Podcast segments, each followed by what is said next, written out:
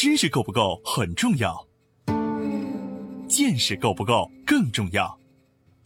在知识爆炸的全球化时代，用见识导航，将知识转化为创造的力量。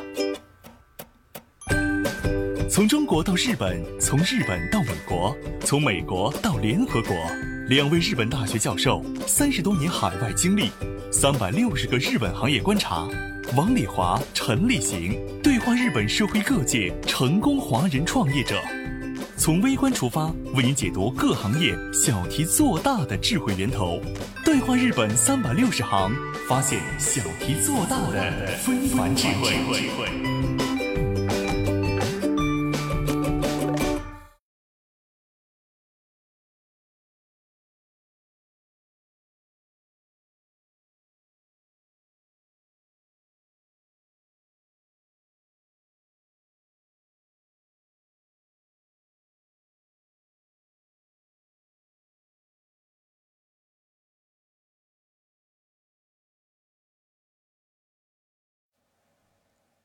听众朋友们，大家好，我是王丽华，欢迎您收听本期《对话日本三百六十行》，发现小题做大的非凡智慧。今天呢，请瑜伽老师来继续帮我们解说一点瑜伽老师的这个流派三千家的一些历史故事。两位老师好，日本的茶道呢，我们上一期也讲过，天利休为什么在织田信长的时代呢？几乎是没有名气的，一直是站在织田信长的身后，帮他去鉴赏茶具啊。他顶多这就是他的一个工作。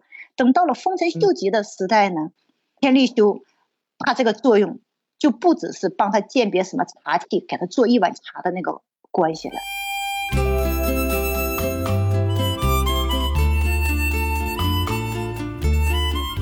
千利休只是织田信长门下的一名茶头。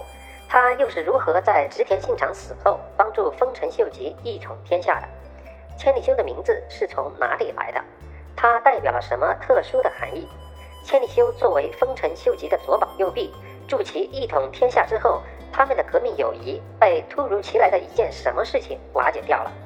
我们熟知的日本大德寺为千里修所建，这么一件功德无量的事情，又如何为他引来了杀身之祸？敬请收听本期对话日本三百六十行，日本茶道一代鼻祖千利休生命的绽放与消逝。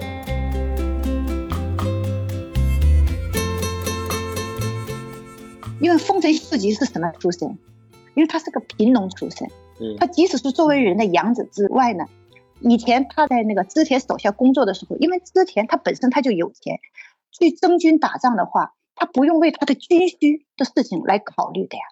但是丰臣秀吉征战的话，那谁给我钱，提供我粮食，提供服装，提供我马匹，谁来做这个事情？嗯，没人支持他的呀。所以这个时候呢，就体现出这个千利休的作用了。实际千利休呢，比这几个人年纪都要大很多。千利休那个时候已经都快五十岁了呀。嗯，所以他不仅是一个成功的一个达人，他还是一个成功的商人。在借势的那些贸易商中，这些贸易商就等同于有钱人，就是富商呀。他身后是一大群有钱的商人，所以呢，这个时候丰臣秀吉就看上了天利秀，他这个背后的力量，就跟他讲，他说能不能请这些人出钱？我们一起去征战，我身后没钱，你能不能帮我去筹备这些钱？所以这个时候，千利休就是从幕后走到幕前，不仅是作为一个茶人，而是作为一个军需大臣或财务大臣，来开始帮那个丰臣秀吉来筹募这些东西。所以两个人的关系当时是相当之亲密的。行军打仗，我们中国总是那粮草先行，那个粮草的事情，就是说丰臣秀吉他只负责打仗，但是粮草这些事情呢，就是由千利休他来进行调配的，所以就相当于当时我们中国现在的类似呃军机大臣或是财务大臣的那一个角色，地位是相当之高。千利休为什么这么无条件的提供给丰臣秀吉这个服务？他是有原因的。两个人在年轻的时候都是因为家里贫困，他们的地位都不是很高的呀，然后靠着自己的实力一步一步的走到今天的这个位置，所以两个人。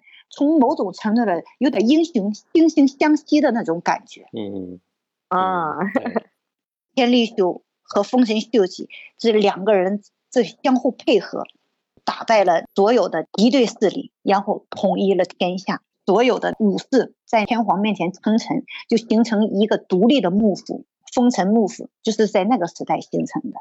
所以呢，丰臣呢统一战乱的一个最大的一个功臣。直接如果要织田信长活着的话，这份功劳呢，就是也轮不到丰臣秀吉的身上。所以呢，丰臣秀吉呢得到当时的天皇叫正清丁天皇，给他授予了一个职位叫关白，关白相当于护国大将军的。这一个大将军封号，丰臣这个姓也是天皇赐给他的，所以他改名叫丰臣秀。哎，对，以前他不一开始他跟他的养父叫柴田，后来嘛，他又和丹羽将军的女儿结婚之后呢，他叫丹柴，就是在他的岳父的那个名字和他养父的名字中间各取一个字，叫丹柴秀吉。然后在他成为护国大将军这个官白之后呢，由天皇亲自赐姓给他，是丰臣，所以这个时候他开始才成为叫丰臣秀吉的。千利休呢，他本身也不姓千。丰臣秀吉在战乱平乱第二年之后呢，天皇为了表示感谢嘛，我们又变成一个呃和平的世界了，我们做一些普天同乐的事情，所以当时呢。在天皇的皇宫里，他要举行一个大型的茶会，来表示感谢平乱功臣武将们。他要准备一个这样的大型的茶会。那大型的茶会呢，丰臣就推荐千利休就到皇家，说我这个茶头是非常能干的，您这次的茶会您交给他去做，肯定没问题。所以就是这样的，在战乱的第二年呢，千利休就在晋中啊，晋中就是现在的皇宫。举办了一个叫晋中茶会，在这次茶会上取得是空前一个成功，是天皇满意，武士满意，样样俱到。因为这一次晋中茶会的那个成功呢，所以呢，正清京天皇又亲自给这千利休字号是千，居号为利休，所以给了他叫千利休。这个利休是千利休自己向天皇请求给我这个封号吧？为什么给这个封号？利。是利益的利，休是休息的休。对，他说：“嗯，我名利这些我一概不要，我全部休了呀，就休息的意思，我不要了。今后呢，我就只想做一个茶人，做一个文化人，做一个古董商。我想做一个这样的人。所以千般名利，我。”节修是这个意思，就是他不要了。哎，对对，身上之名啊，我都不要了，我就想单纯的做一个茶人。实际这个千利休这个人也是蛮聪明的一个人，我们中国不都有吗？他在没上位之前，他肯定会跟你讲，哎，我们一起努力啊！如果我要得到的天下，我会给你给你什么？啊给你许诺啊！等一旦呢战争结束了，我们开始论资排辈、按功分赏的时候，您知道功劳越大的人。他的呃危险也就越高，是不是啊？所以呢，千利休从骨子里来说呢，他还是一个文人，他也有这种担心，所以呢，他就向天皇请求，你能不能把这个封号给我？实际也就是说，委婉的向丰臣秀吉来表示，就是以后你们的这个事情我不参与了。嗯，呃，我现在我就是一个茶人，我今后要做这样的事情。所以他请求了这个封号叫天立修，所以这个立修的封号是从这里来的呀，啊。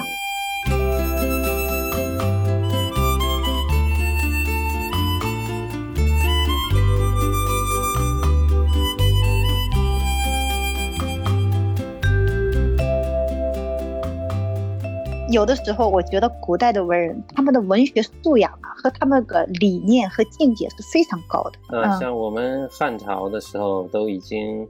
有了这个智慧总结了，飞鸟尽，良弓藏。嗯，哎，嗯，对对，刘老师您说的就是这个样子啊。日本文化受中国影响，所以你现在讲这些，比如说汉字叫千利休，它的那个意义，只有我们懂汉字文化的人才能理解哈。嗯，你要是说翻译给欧美人，他可能都理解不了。对对，所以还是我们文化通的。嗯。所以呢，这个千利休他已经预感到这一点了。所以本身千利休这个人，他虽然跟这几个战国那个时代的这些将军在一起，实际他能做的事情，顶多也就是说帮你鉴别一下茶具呀，给你做个茶啊，在我的茶室里，让你感到一份那个心灵的安慰啊。他做的事情顶多也就是这些事情，他本身也不是一个好战之人啊。所以在那个战争结束、全国统一之后，他更是一心想隐退呀。但是呢，历史啊，它就是历史。天立修呢？在历史的舞台中，还扮演一个非常重要的一个角色呢，还是跟丰臣秀吉有关。丰臣秀吉他和他的妻子宁宁结婚之后呢，他们两个之间是没有子嗣的呀。然后丰臣呢成为幕府将军之后呢，他为了保护各方的平衡啊，他娶了很多的侧房，大概前前后后有二三十个女人。而本身的丰臣秀吉他也是比较喜欢女人的，所以他身边从来没缺乏过女人。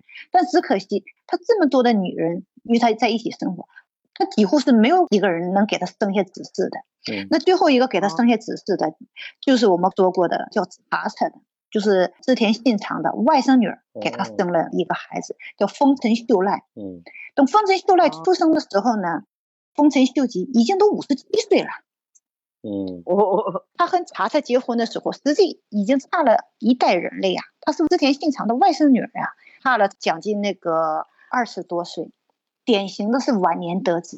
日本以前的那些将军制度啊，都是世袭的，对对，传给我下一代的孩子。嗯，实际在他和宁宁没有孩子之前呢，他对自己就是那继承人这个问题也担心过，也难过过。后来没办法，过继自己哥哥家的孩子。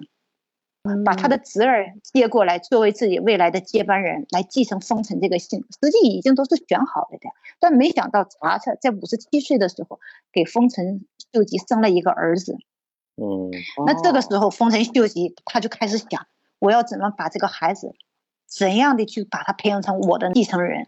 就他开始这样动脑筋了。那所以他身边对他有威胁的人，他肯定要全部给他赶走的，嗯，全部收拾掉的呀。嗯，所以这个时候呢。对于他来说呢，其中有两个人对他的威胁是最大的，一个就是德川家康，从小一直跟他混大的小老头啊，德川家康就是指少年老成那种人，第一脚就把他踢开。嗯，所以德川家康呢，当时也感受到来自丰臣的那种危险了。从查查她开始怀孕的那一瞬间，他就知道这个事情是一个不好的信号。所以呢，德川家康在战乱结束之后呢。还有就丰臣对他的那个态度的改变，他就开始就考虑自己今后未来的事情是怎么办呢？结果呢，在他还没有想好的时候呢，他就被丰臣秀吉呀一脚就给踢走了。踢到哪里去呢？踢到当时的江户地区。江户地区就是哪里呢？就是现在的东京。嗯。一脚就给踢到那里了。那个以前我们知道啊，现在的东京啊，呃。农村 边疆对，是不是？哎，对，只有犯了罪的人才被一脚踢到那边去的，那什么都没有的呀。嗯，所以封你一个戍边大将军的名称，哎呀，你到那边去吧，那边土地开阔啊。嗯，实际用现在的话来说，就是明升暗降，给他赶出去了啊。嗯，然后呢，这个德川家康呢，这也是巴不得的事情。他说：“如果我要是在丰臣秀吉的身边啊，再待两年的话啊，肯定被砍头的那个那个什么，所以他早早就逃掉了。嗯，逃掉之后呢，天立休呢，就是在拿到这个立休封号之后呢，他就是从政治舞台上正式退出了。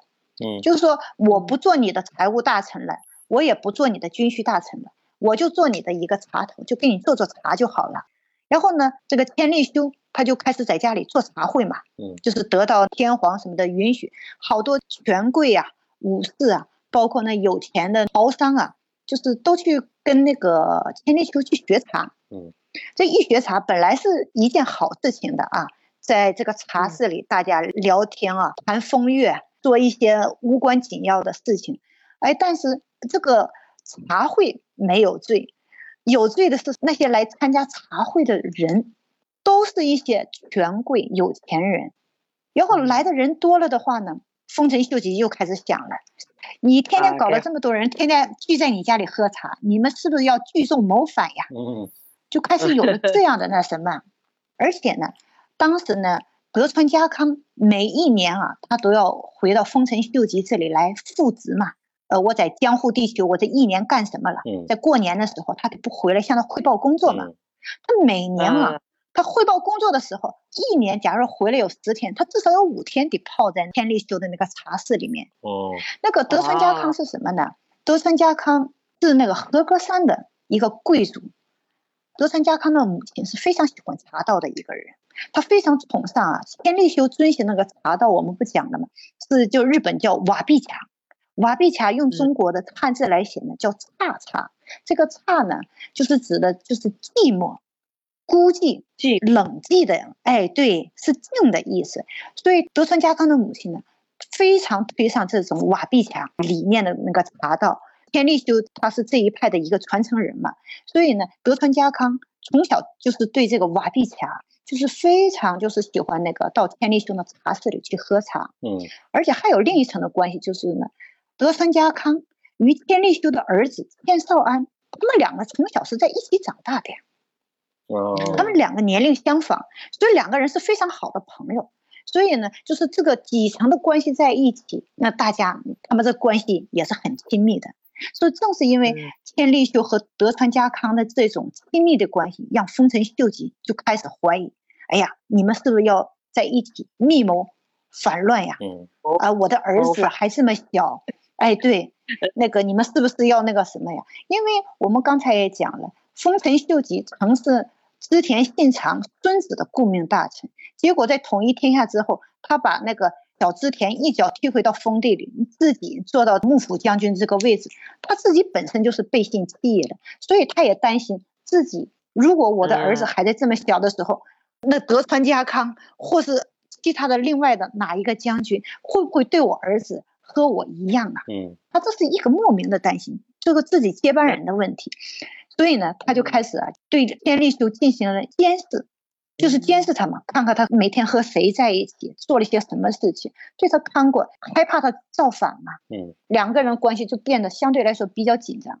实际那个时候呢天利休都已经快七十岁了，那就是说有造反之心，也没造反之力了，而且他本身也没那个想法啊。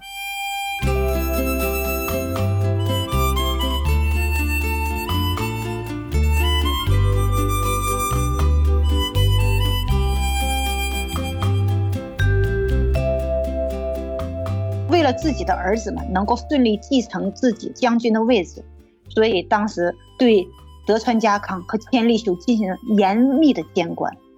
最后，千利休还是有一个把柄，就是被丰臣秀吉给抓到了。千利休因为茶道和坐禅啊息息相关的嘛，坐禅坐在那寺庙里啊，跪在地下就是念佛经，叫坐禅嘛，这个大家都知道。所以当时呢，千利休。对现在人来说，他做了一个很了不起的一件事情，穿着草鞋啊，戴着斗笠，全国各地的走去化缘来建庙、修庙嘛。我们也知道，一个人啊，要想庇护自己的后世、自己的后人，就是说修路、建桥、建寺庙。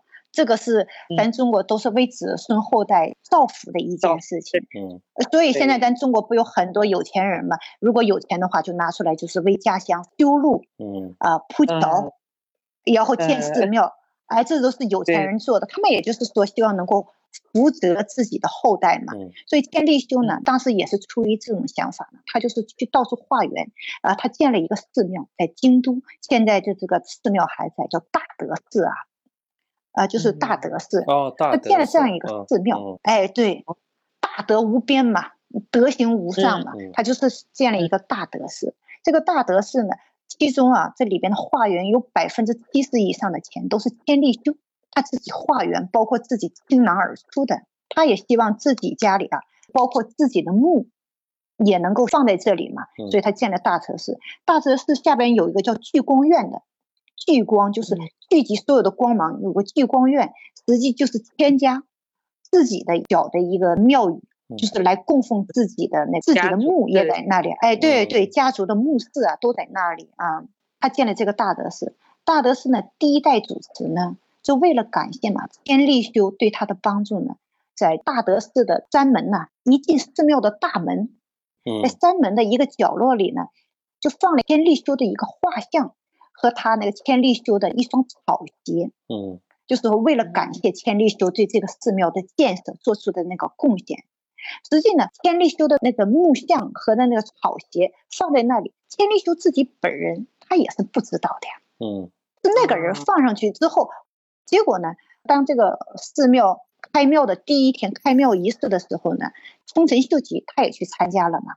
参加的时候走过那个山门之后，然后那个第一代主持就跟他讲说。我们这个大德是有今天的成功，是离不开千利休的支持和帮助的。嗯啊，我们为了感谢他，在山门里放了他的木像和那个草鞋。嗯，这个一听，这丰臣秀吉他就不高兴了。千利休跑到我脑袋顶上去了啊，还拿着草鞋来踩我。嗯，你这个不对的呀啊！然后他就觉得这是千利休对他的那个藐视嘛。实际也就是说，就是无理取闹的，你找个名头想治治他的罪。嗯，啊，这也不是什么大罪。对。就是欲加之罪嘛，何患无辞嘛。哎，对，就是这个概念。丰臣秀吉生气了嘛，然后那好多人就着急了，就跑到天利休那说：“呃，因为你这个事情，丰臣现在很生气，你去给丰臣道个歉啊，说你没有这个谋反逆心，这也就拉倒了。但是天利休呢，他说因为这种莫须有的罪，我跑到你那边去请罪，这不就落实我还是有罪了吗？嗯，啊，然后立休他就不去了呀。嗯。哦，啊，后来就是因为千利休就是不肯去给丰臣道歉嘛，这两个人的关系本来有点隔阂了，就是因为这个事情变成了一个导火索。这导火索之后呢，然后千利休的妻子啊跑去跟那个封臣的正气宁宁说，说本来不大的事情啊，这是又不是说是我们千利休做的事情，是那个庙里的主持来做的，我们就把这事情大事化了，小事化小就好了呀，就给那封臣道个歉，这个事情也就结束了呀。哎，结果就不去，然后甚至为那个千利休求情，千利休都跟他气说：“你不行去求宁宁，就是我们男人之间的事情，我要靠一个女人来相助。”他说：“这太让我丢我的一世的清誉了。”就这样僵持着。风尘嘛，越想越生气，他说：“啊，连你这一个都半截入土的人都对我反抗了，那其他的人呢，能不对我有反心吗？”就是因为这个事情，就联想到谋反，本来一开始对他的处罚。是回家闭门自省，你好好反省去吧。结果前后十天不到，丰臣秀吉就说这个人不能留了，如果再留下去的话，他可能就要谋反了呀。所以就是直接说你自己看着办吧，给他一把刀，然后一杯酒，说你自己选择。他的酒不是毒酒啊，说如果你喝了这杯酒，那我们呢前嫌尽释。嗯啊，你给我道个歉，我们喝一杯酒。这个一切我们就不再提起了。如果你要选择刀的话，刀是什么意思？那肯定就是死的意思了。结果千利休呢，他作为一个文人啊，或是一个艺术家，或是一个茶坛的领袖啊，所以他选择了自杀。他自杀之前呢，给自己做了一杯茶，茶的旁边他写了一封信，他也没说这个信是写给谁看的，留下了三句话。他说：“哎呀，我现在啊，想起以前的事情。”如同天上的云彩一样，我们走过了风，走过了雨，走到了今天。他说：“我相信啊，肯定有云开雾散、明月初升的好天气。不知道我能不能等到这一天了。”他留下了这样一封信，实际谁都能看得出来，这是天利休写的一封遗书。他这封遗书是给谁看的？他就是给丰臣秀吉看的，表明啊，他说：“我和你风风雨雨几十年，我走过来了，我们一路啊浴血奋战。”我们一路啊，谈天说地，走了这么长时间，我们实际是很开心的事情。为什么现在我们这个天气又变成乌云密布了呀？哎呀，他说希望啊，我们总有一天啊，这个云开雾散，明月升出一个好天气。但是我是等不到了。用这句话来向风尘来表示，我没有谋反之心，以死明志。